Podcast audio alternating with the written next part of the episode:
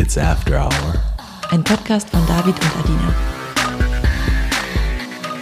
Hallo David. Hey, hey, alles klar? Mhm. Wir haben eine Kleinigkeit zu erzählen. Ein erstes Mal, ne? Ja, für mich war es was Erstes. Nee, es fing eigentlich alles an an einem heißen Tag, letzten Freitag, dass wir zu einem Geburtstag eingeladen wurden. Und ein Kumpel da hat gemeint, yo, er geht heute Abend noch ins Kitty. Und wir waren uns erstmal unschlüssig, ob wir da überhaupt hingehen wollen, weil am nächsten Tag war Love Parade. Und wir wollten eigentlich mit ein paar Leuten hin und dancen, feiern, was auch immer. Und wir wollten auf jeden Fall fit dafür sein. Aber er hat uns so ein bisschen, hat uns Kitty ein bisschen gut geredet. Und dann haben wir gesagt, okay, ey, spontan, lass einfach doch ins Kitty gehen, das wird bestimmt witzig. Sind wir auf jeden Fall nach Hause, haben uns umgezogen, fresh gemacht, was schon immer mega nice ist, finde ich. Einfach daheim, bisschen Musik an, anziehen, tanzen, keine Ahnung, ich finde das schon mal ein Highlight. Und dann sind wir zusammen ins Kitty marschiert. Haben dann auch ihn getroffen da, haben natürlich noch viele andere getroffen. Und einer der Bekannten, die wir getroffen haben, war ein Kumpel von mir aus New York. Und ich kannte ihn eigentlich von früheren Partys und auch Sexpartys. Wie, wie ging's dir an dem Abend? Erzähl mal. Ich hatte auf jeden Fall Spaß im Kitty, aber ich war ziemlich müde. Also ich habe eigentlich nur rumgesessen. Du hast ein bisschen getanzt und ich habe mir eigentlich nur Leute angeguckt. Und hatte dann relativ schnell vorgeschlagen, dass wir mit deinem Kumpel aus New York nach Hause gehen. Also ich hatte irgendwie Bock, dass wir den mitnehmen. Und ja, dann habe ich eigentlich nur noch gewartet, dass ihr ready seid mit Party machen und dass wir nicht nach Hause fahren können.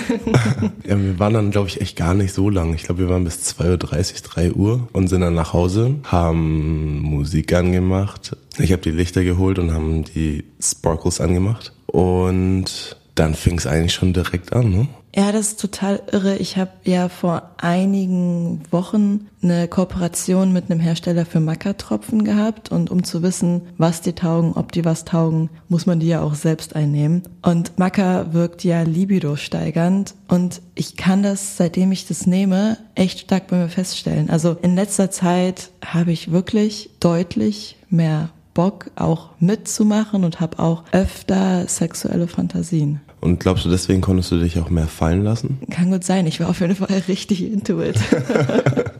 Ja, es war lustig, weil wir haben ja erstmal ein bisschen Foreplay gemacht, gehört ja dazu, muss ja auch sein. Und es fing ja erstmal an, dass, dass wir so eine kleine Challenge gemacht haben, was auch irgendwie witzig war, weil wir haben so eine kleine Deep Talk Challenge gemacht. Erstmal hast du begonnen, ist ein bisschen eingeblasen, dann habe ich gesagt, okay, ich komme dazu. Und dann haben wir einfach gechallenged, wer ihn tiefer kriegt. Und wer bekam ihn tiefer? Ich glaube, es gab keinen Gewinner. Ja, nee, es war, es war echt witzig. Naja, dann haben wir eigentlich fast jede Stellung, die man sich nur denken kann, ausprobiert, weil ich habe gemerkt, dass du super entspannt bist und wir einfach mal machen können. Das war echt cool. Also die Prämisse den ganzen Abend war so, okay, welche Stellung können wir noch machen? und wenn die durch war, war es, okay, nächste, welche können wir jetzt machen? Wir wurden super kreativ. Ich habe auch nochmal den Strap-on rausgeholt, damit wir auch noch in der Richtung ein paar mehr Stellungen machen können. Also es war mega witzig. Und dann dachte ich irgendwann so, okay, also wenn ich irgendwann mal Double Penetration ausprobieren möchte, dann wäre eigentlich jetzt der perfekte Zeitpunkt dafür. Also so schnell kommt so eine entspannte und spaßige Dreierkonstellation nicht so schnell wieder. Ja, so dann haben wir uns erstmal überlegt, okay, wie stellen wir es an? Weil du bist ja nicht Double Penetration gewöhnt, wie können wir es machen, dass es am angenehmsten sein könnte? Weil wir wollen ja nicht, dass du irgendwie in Schmerzen rumschreist und keine Ahnung was, dass es eben keine coole Erfahrung ist, sondern dass es was ist, was schön sein wird. Er hat aber ein bisschen ausprobiert erstmal.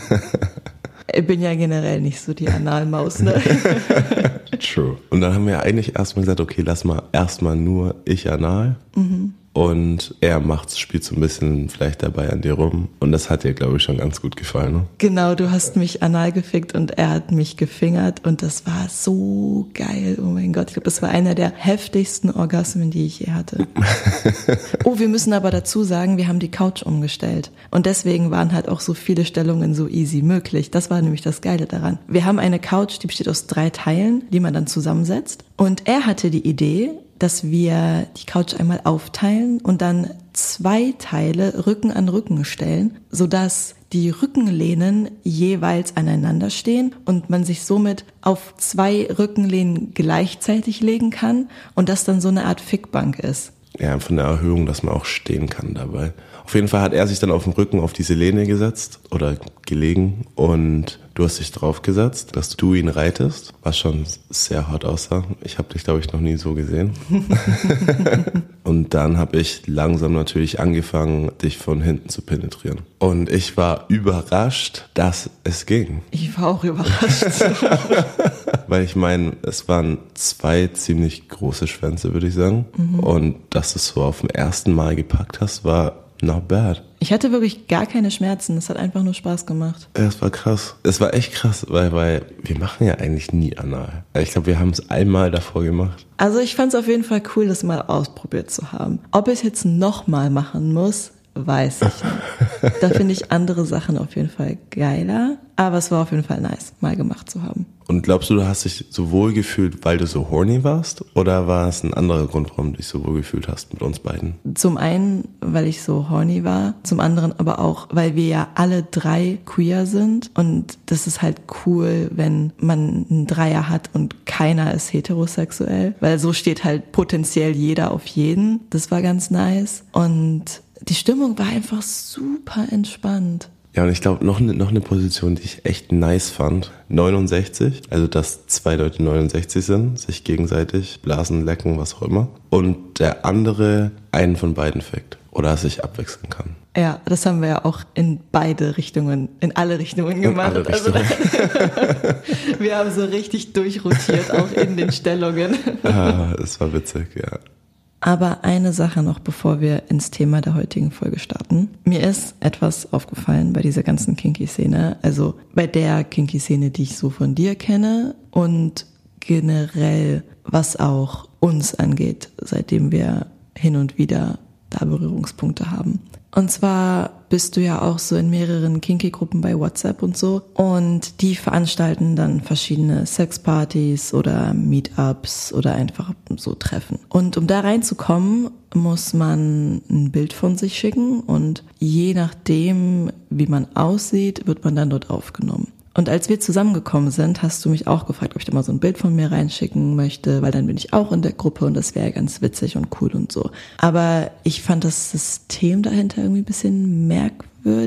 Und jetzt im Laufe der Zeit ist mir dann klar geworden, dass das nicht nur in der Gruppe so war, sondern dass das in der Kinky-Szene irgendwie immer so ist. Also es geht wirklich immer nur darum, wie man aussieht und jeder schickt sich die ganze Zeit halbnackte Bilder hin und her, um die Leute zu beurteilen. Also wenn du auf eine Sexparty eingeladen bist, bekommst du ja auch mit der Einladung direkt Nacktfotos. Und ich habe das die letzten Jahre immer einfach so hingenommen und nicht groß mehr was dazu gesagt. Aber jetzt ist mir aufgefallen, dass sich das langsam auch in mein Leben einschleicht. Und ich habe jetzt vor kurzem gemerkt, dass ich durch unsere offene Beziehung in sexueller Hinsicht auch langsam richtig oberflächlich geworden bin. Und ich glaube mittlerweile, dass da auch kein Weg dran vorbeiführt. Also es ist ja auch total logisch, dass man automatisch in einer offenen Beziehung, so wie wir sie führen, in dem Aspekt oberflächlicher wird, weil wir sind ja nicht auf der Suche nach irgendeiner tieferen Verbindung, sondern nach einem One-Night-Stand. Und da geht es nun mal ums Äußere. Also würden wir jetzt Poly leben, wäre es ja auch was anderes. Und dir macht es ja auch super viel Spaß, wenn wir irgendwo hingehen, sei es auf eine Party oder Veranstaltung, dass du mich dann einfach fragst. Also wirklich jedes Mal, wenn wir irgendwo hingehen, ist die erste Frage, okay, wen findest du hier am hottesten? ist ja nicht nur, weil ich irgendwie abchecken will oder so. Ich glaube, das ist mehr so aus dem Aspekt, weil ich dich besser kennenlernen will, weil ich dich mal oft gar nicht einschätzen kann, wen du hübsch findest, wen du attraktiv findest, weil du mich sehr oft überrascht. Ja, weil ich immer nach der Energie gehe, die ein Mensch mir entgegenbringt. Das ist auf jeden Fall funny. Deswegen, ich lerne jeden Tag ein bisschen dazu. Deswegen frage ich dich. Ja, das führt dann aber zu so Momenten, in denen ich mich selbst gar nicht mag. Also du hattest ja auch die letzten Wochen ein bisschen mit einer geschrieben und es stand so im Raum, ob ihr euch mal treffen wollt und das war dann ganz klar nur für Sex. Dann waren wir letzte Woche eben auf diesem Geburtstag, von dem wir gerade schon erzählt haben. Und die, mit der du geschrieben hast, war dort auch eingeladen. Und dann kam natürlich wieder dieses Thema auf, wen findest du hier am hottesten? Und dann meinte ich ja zu dir, ja, okay, die, mit der du geschrieben hast, finde ich, ist eher nur so eine 4 von 10. Wie wäre es denn mit dieser anderen da? Mach dir die mal lieber klar, die ist mega hot. Ich finde, das ist hier die hotteste von allen. Und dann meinst du, ja gut, dann schreiben wir halt der mal. Und ich kenne dich so gar nicht. Also ich habe nie so gedacht, ich habe nie so geredet und ich mag das überhaupt nicht, in welche Richtung ich mich da entwickle. Also ich finde aber auch keine Lösung dafür, weil wenn es nun mal nur um Sex geht, ist es halt das Parameter, über das man als erstes redet. Das ist ja auch normal. Wie gesagt, außer man lebt halt Poli, ne? wenn man engere Verbindungen eingeht und die Leute auch wirklich kennenlernt. Ja. Könntest du dir Poli vorstellen? Ich würde es nicht ausschließen, weil ich habe vor zehn Jahren auch eine offene Beziehung komplett ausgeschlossen und sieh uns an. Deshalb sag niemals nie. Aber ich finde ja schon eine Beziehung zu einem Menschen anstrengend. Und ich brauche unfassbar viel Zeit und Ruhe und Space für mich. Und rein logistisch und organisatorisch ist da einfach kein Platz für noch wen anders. Ja, ich kann es mir bei dir auch schwierig vorstellen. Könntest du dir eine Polybeziehung vorstellen? Ich glaube in dem Sinne nicht, weil ich mich eben so schwierig oder weil ich mir so schwer tue, mich zu öffnen und mich generell zu verlieben. Deswegen, ich glaube, und so viel Zeit kann ich, glaube ich, nicht einer anderen Person geben, dass es überhaupt zu diesem Punkt kommt wenn ich schon in einer Beziehung bin. Deswegen, ich glaube, für mich wäre es auch sehr, sehr schwierig. Kommen wir zum Thema der heutigen Folge und ich würde gerne mit einer Frage an dich starten. Du wirst auch gleich sehen, warum. Die Frage lautet, was liebst du an mir am meisten? Eine Sache oder mehrere Sachen? Gerne mehrere. Okay. Also ich mag dein Lachen, ich mag dein Stöhnen. wow. ich mag, dass du, ich glaube, fast immer ehrlich bist dass du eine sehr loyale Person bist, dass du auch eine sehr starke Person bist, dass wir Spaß zusammen haben können, dein Booty. Es gibt ein sehr bekanntes Social Media Paar, das gemeinsam bei YouTube aktiv ist, Millionen von Abonnenten hat und als Vorbild für etliche Menschen gilt, wenn es um Beziehungen geht. Und denen wurde genau diese Frage in einem QA gestellt. Ich zeige dir jetzt mal, was er geantwortet hat. Die Frage lautete, wie gesagt, was liebst du am anderen am meisten? Dein Benehmen, so du schämst dich, ich mag es, wenn du dich schämst. Ja. So, du hörst zu. Viele Sachen, ne? Du kochst gut, du bist eine gute Hausfrau. Du bist aber auch sehr attraktiv so. so eine Sachen halt. Du bist gut, ja? Danke. So, was soll ich sagen, ja. Okay, ja, wie kann man es gut finden, dass der Partner sich schämt? Für mich steht Scham eigentlich für Unsicherheit und ich weiß nicht, warum man will, dass der Partner unsicher ist und sich für etwas schämt. Naja, wer sich schämt, achtet ja besonders stark auf in Anführungszeichen angemessenes Verhalten. Also ein Verhalten, das nicht aneckt und bloß nicht zu viel Aufmerksamkeit auf sich zieht oder gar Probleme verursacht. Und viele Männer fühlen sich ja regelrecht bedroht von Frauen, die laut werden, wenn sie Ungerechtigkeit erfahren, die auch einfach den Mut haben, für sich einzustehen und die Systeme zu hinterfragen. Und diese Männer fühlen sich deshalb bedroht davon, weil ihr gesamtes Ego, ihr gesamtes Wesen auf dem Patriarchat aufbaut. Also würden sie nicht mehr in einem System leben, das von ihrem Geschlecht kontrolliert wird, hätten sie nichts mehr, womit sie sich identifizieren können. Und deshalb mag dieser Herr hier, wenn sie sich schämt, weil das heißt, dass sie keine Bedrohung für sein schwaches Ego darstellt. Es gibt ja auch diesen wunderschönen Spruch, well-behaved women don't make history. Also jeder Schritt in Richtung Gleichberechtigung haben wir ja meistens sehr mutigen Frauen zu verdanken, die sich eben nicht korrekt verhalten haben, die sich nicht so verhalten haben, wie es von ihnen erwartet wurde. Und vor allem, die sich nicht geschämt haben für dieses Verhalten. Und dazu gehört ja auch, dass Frauen eingeredet wird, sie müssten sich schämen, wenn sie viele Sexualpartner haben. Also Frauen sollen sich ja generell immer für jeden Scheiß schämen. Ja, das finde ich sehr schwach. Ist dir noch was aufgefallen bei den Dingen, die er aufgezählt hat? Er hat nur Dinge aufgezählt, die auch ihm vom Vorteil sind. Ne? Also gut kochen, gute Hausfrau, alles was, alles was irgendwie damit zu tun hat, dass er ein gutes, chilliges Leben hat.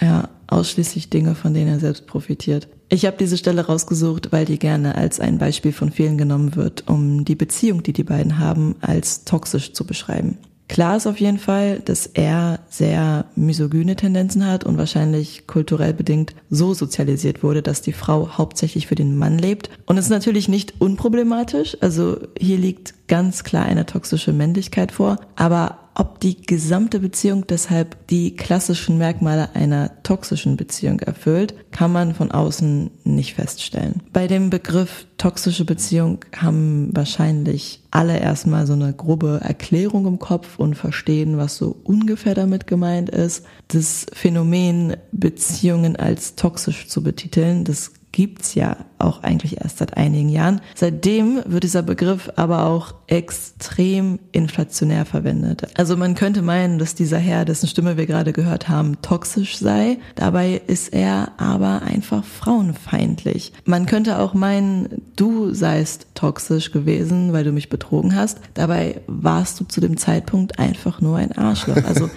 Menschen sind manchmal scheiße und Menschen behandeln andere manchmal scheiße. Das heißt aber nicht, dass sie direkt toxisch sind. Und wenn wir jetzt einfach jeden aus Einfachheit als toxisch abstempeln, entgeht uns die Chance, individuell zu erkennen, wo genau das Problem liegt.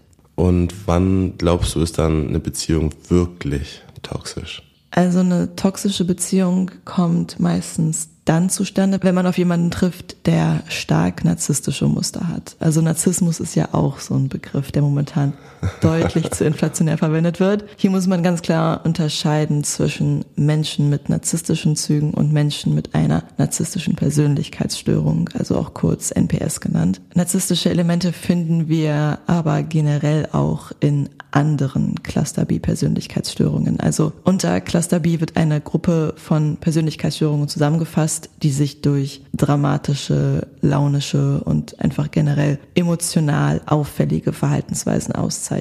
Und man kann sagen, dass toxische Menschen generell viele Merkmale einer Cluster B Persönlichkeitsstörung aufweisen. Dazu gehören dann auch noch die Histrionie, also eine histrionische Persönlichkeitsstörung. Was ist das? Die zeichnet sich meistens durch ein sehr egozentrisches und theatralisches und extravertiertes Verhalten aus, um einfach die Aufmerksamkeit von den Mitmenschen auf sich zu ziehen. Ich, ich glaube, ich glaub, so eine Person kenne ich. Ein Narzisst weiß ich nicht, ob ich kann.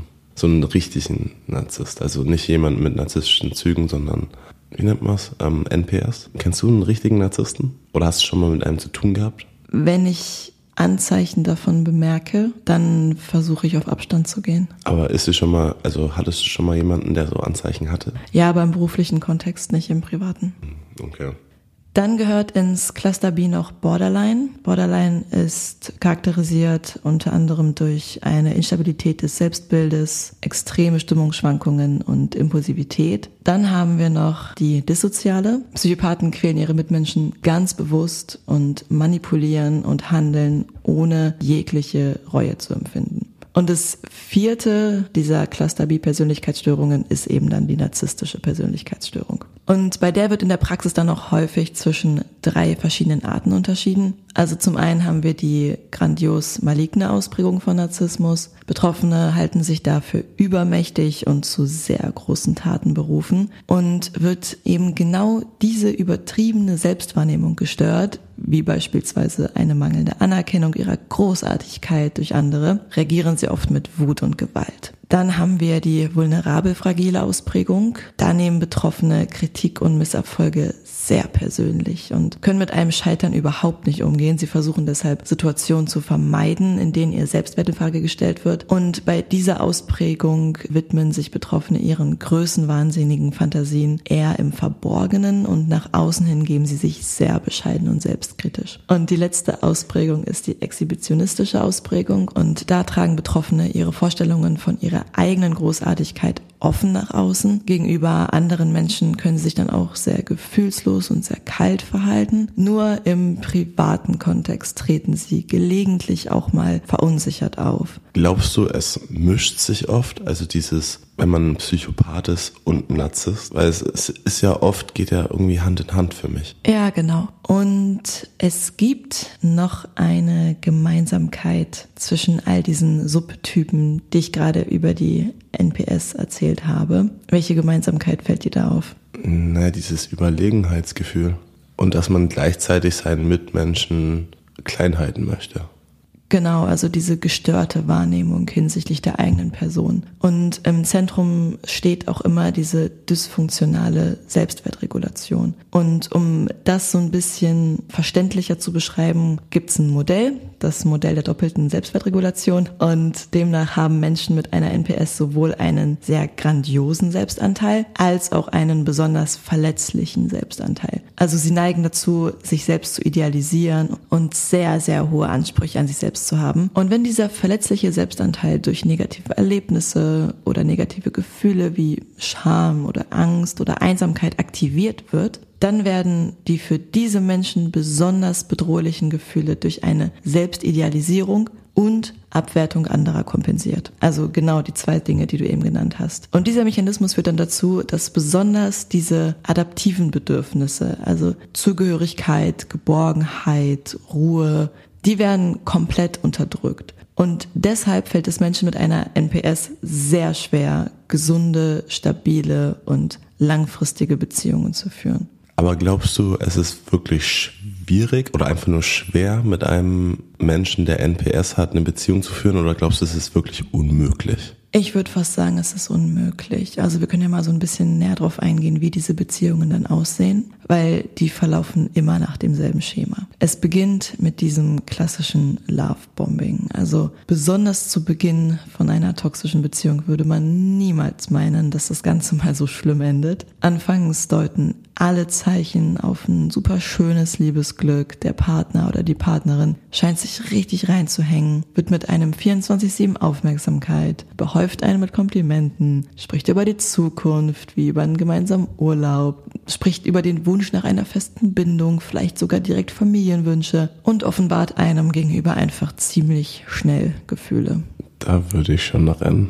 Das wäre viel zu viel für mich. Ich würde die Person so auf Abstand halten. Ich kann sowas gar nicht. Wenn jemand direkt mit eurer Beziehung und ich liebe dich und keine Ahnung was anfängt, boah, es gibt Menschen, die da nicht direkt wegrennen. Das ist auch nicht deren Schuld, weil wenn jemand mit jemand anderem eine tiefe Verbindung eingeht, bevor man denjenigen überhaupt erst richtig kennengelernt hat, ist es meistens eine Traumareaktion. Also Menschen, die in ihrem Leben sehr viel Zurückweisung erfahren mussten und deshalb auf der Suche nach Anerkennung und nach einer festen Bindung sind, neigen deshalb dazu, diese schnelle Bindung auch schnell zuzulassen. Und mit der Zeit fangen sie dann an, sich bei dieser Person sehr wohl zu fühlen und auch tiefe Gefühle direkt zuzulassen. Und wenn der Partner oder die Partnerin merkt, hey, ich habe hier gerade jemanden komplett um meinen Finger gewickelt und in sehr kurzer Zeit eine verhältnismäßig starke Bindung aufgebaut, beginnt er oder sie so langsam damit sich zu verändern. Vor allem in den Aussagen. Also was vorher noch ein Kompliment war, sind jetzt Sätze wie, willst du nicht mehr öfter zum Sport gehen oder färb doch deine Haare, das sähe viel besser aus. Also oft sind es Aussagen, die die Optik betreffen, weil für die meisten Menschen ist eben Optik ein Thema, bei dem sie sehr angreifbar sind. Wenn jemand aber beispielsweise besonders leidenschaftlich ein Instrument spielt, können diese Aussagen sich auch auf musikalische Themen beziehen. Also es geht immer darum, Stück für Stück das Selbstbewusstsein des anderen zu schwächen. Und durch solche Aussagen soll wirklich der Person das Gefühl gegeben werden, sie sei weniger wert. Also es ist ein systematischer Angriff auf das Selbstwertgefühl. Nun ist da zum einen diese Person, in die man sich so schnell verliebt hat, weil sie so viele perfekte Seiten scheinbar an sich hat. Und zum anderen ist da diese Person, deren verletzende Aussagen und Handlungen man kaum einordnen kann. Und diese Verwirrung, dieses Hin und Her, das löst dann selbstverständlich eine kognitive Dissonanz aus. Also kognitive Dissonanz beschreibt einen Gefühlszustand, der als sehr, sehr unangenehm empfunden wird und der dadurch entsteht, dass ein Mensch einfach Kognitionen hat,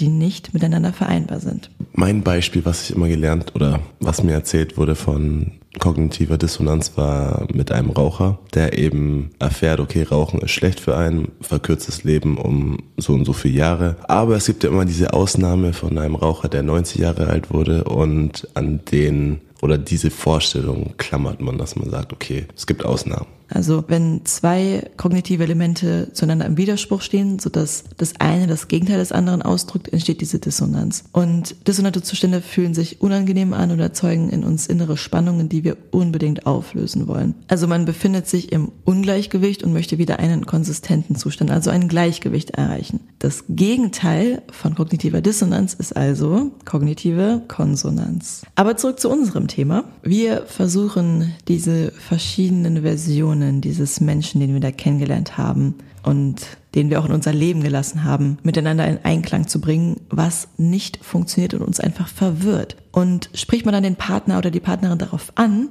geht dieses ganze Spielchen auch schon in die nächste Runde. Also was man sich auch merken kann, ist, niemand wird wütender als ein Narzisst, dem etwas vorgeworfen wird, das er tatsächlich getan hat. Oftmals wird dann suggeriert, dass man selbst die Person sei, die verrückt geworden wäre und sich das nur einbildet. Also der betreibt dann klassisches Gaslighting. Und das Ziel von diesem Gaslighting ist es, die Realität in Frage zu stellen, sodass die Schuld bei einem selbst gesucht wird. Also diese Frage der Schuld ist hier ganz zentral. Und wo wir gerade dabei sind, mit Modeworten um uns zu werfen, schmeiße ich mal direkt das nächste mit rein.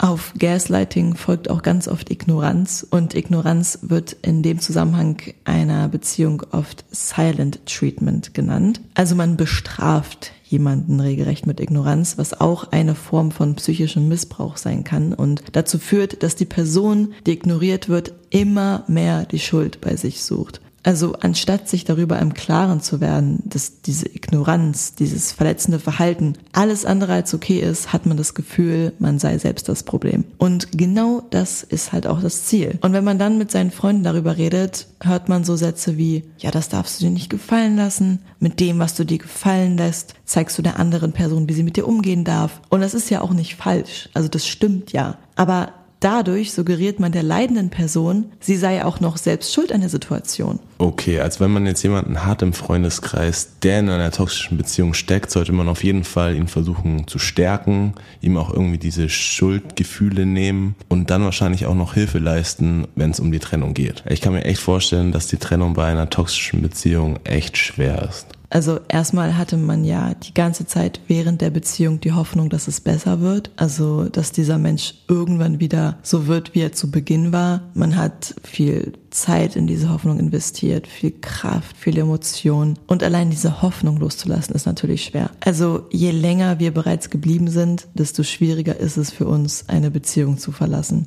Das ist so ein bisschen das psychologische Äquivalent zur Falle der versunkenen Kosten, die man aus der BWL kennt. Dabei sind versunkene Kosten ja die Kosten, die man in ein Wirtschaftsobjekt bereits investiert hat und die man durch künftige Entscheidungen, egal welche das auch sind, nicht mehr zurückgewinnen kann. Und wir Menschen neigen dazu, deshalb umso mehr unrentable Aktivitäten fortzusetzen, weil eben bereits viel rein investiert wurde, obwohl es aus rationaler Sicht absolut keinen Sinn ergibt. Also versunkene Kosten dürfen rationalerweise für zukünftige Entscheidungen nicht berücksichtigt werden. Und das gilt genauso bei Beziehungen. Also mit jedem Tag, den man nicht die Reißleine zieht, verliert man nur noch mehr. Und ein weiterer Grund, weshalb es so schwer ist, eine toxische Beziehung mit einem Narzissten zu beenden, ist, dass dieser Mensch ja systematisch das eigene Selbstwertgefühl zerstört hat durch diese ganze ganze Manipulation, die stattgefunden hat. Und wer ein geringes Selbstwertgefühl hat, neigt auch dazu zu denken, er würde vielleicht sonst niemanden mehr finden. Also da spielt die Angst um das Alleinsein auch eine große Rolle. Naja, und wenn man es dann geschafft hat, sich zu trennen, muss man bereit sein für einen längeren Trennungsprozess, der von einem auch sehr, sehr viel Standhaftigkeit verlangt. Weil früher oder später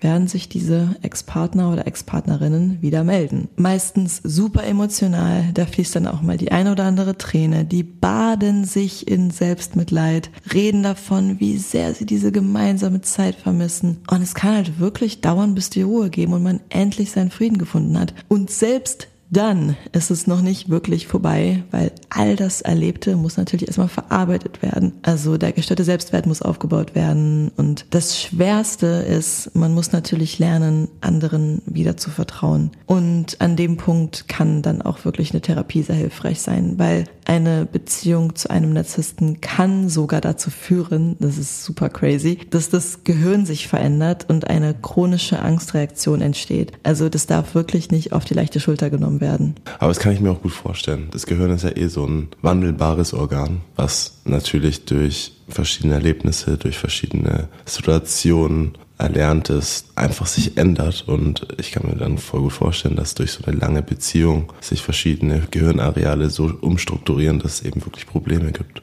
Und deshalb muss man wirklich vorsichtig sein, wen man in sein Leben lässt. Und ein kleiner spannender Fakt am Rande.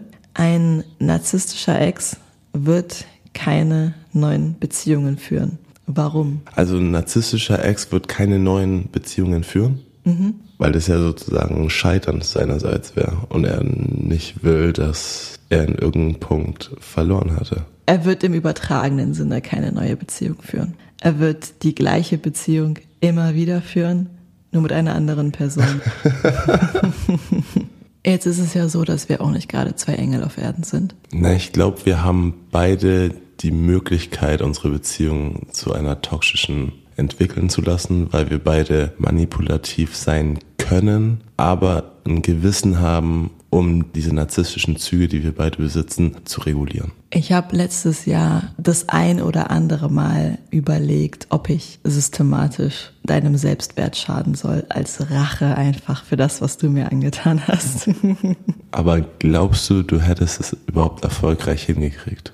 Weiß ich nicht. Also du bist ja durch deinen Job, durch das Modeln auch sehr auf Optik aus. Deswegen hatte ich mich dann auch dafür entschieden, dass ich etwas nehme, was bei dir auf Optik geht. Und habe dann überlegt, ob ich dir einreden soll, dass deine Haare immer dünner werden und du deshalb lange Haare tragen solltest, damit man das nicht so sieht, wenn du Locken hast. das ist witzig. Ich glaube, da hätte ich mich niemals drauf eingelassen. Echt? Ich glaube, mit optischen Sachen würdest du mich nicht kriegen. Was denkst du, wo man dich kriegen könnte? Vielleicht bei intellektuellen Sachen. Ich glaube, das, was richtig sitzen würde oder mein Selbstwertgefühl runtergehen müsste, müssten, glaube ich, mehrere Menschen on board sein. Ich glaube, wenn es so ein Kollektiv wäre von Leuten, die ich kenne, das wäre das wäre hart. Ich glaube, wenn so, so drei, vier Leute so, du sagst was und dann sagt die Person genau das Gleiche und dann sagt die nächste Person auch, das, das wäre hart, glaube ich. Dann wäre ich so, oh shit. Das würde mich irgendwann ficken. Aber ich glaube, eine Person, schwierig.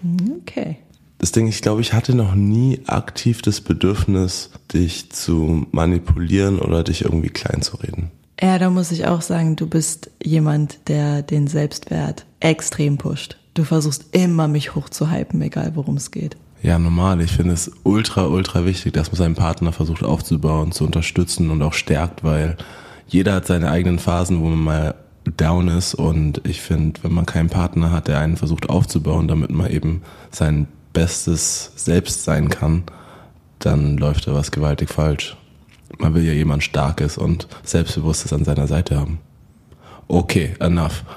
Hast du einen Beziehungstipp für uns? Mein Beziehungstipp ist heute mehr so ein kleiner Reminder, der mir im Zuge dieser Folge nochmal sehr wichtig war hervorzuheben. Und zwar, Liebe allein reicht nicht aus, um eine Beziehung zu führen. Viele sagen immer diesen Satz, wir wollen uns nicht trennen, weil wir uns so sehr lieben. Aber das ist einfach unfassbar naiv, weil Liebe ist das absolute Minimum, das vorhanden sein muss, um eine Beziehung aufzubauen. Also das Ziel ist es, jemanden an seiner Seite zu haben, der einem gut tut, der einem Unterstützung bietet, das eigene Leben voranzubringen. Ein Mensch kann dir noch so oft sagen, dass er dich liebt. Sein Interesse an dir ist immer nur so groß wie der Grad seiner Bemühungen. Aber ich finde auch, man muss die gleichen oder ähnliche Values haben. Genau, das wäre dann so das nächste. Also Liebe ist so das Minimum, dann kommen so die gleichen Values. Das sind ja auch schon oft Streit Streitpunkte. Meistens die, die sich dann über mehrere Jahre auch hinwegziehen. Deswegen direkt am Anfang die Werte abgleichen und dann. Das Problem ist aber auch, dass natürlich jeder sagt, ihm ist Loyalität wichtig, aber jeder versteht ein unterschiedlich hohes Maß an Loyalität unter diesem Begriff. Und das erkennt man eben meistens erst mit der Zeit. Ja, total. Hast du eine spicy Frage für mich? Yes, ich habe eine spicy Frage für dich und die passt eigentlich echt gut zur ganzen Thematik von unserer Folge, denn du musst aus zwei Optionen auswählen, also du musst. Würdest du lieber mit einem Partner zusammen sein, der Aggressionsprobleme hat und dazu neigt, durchzudrehen,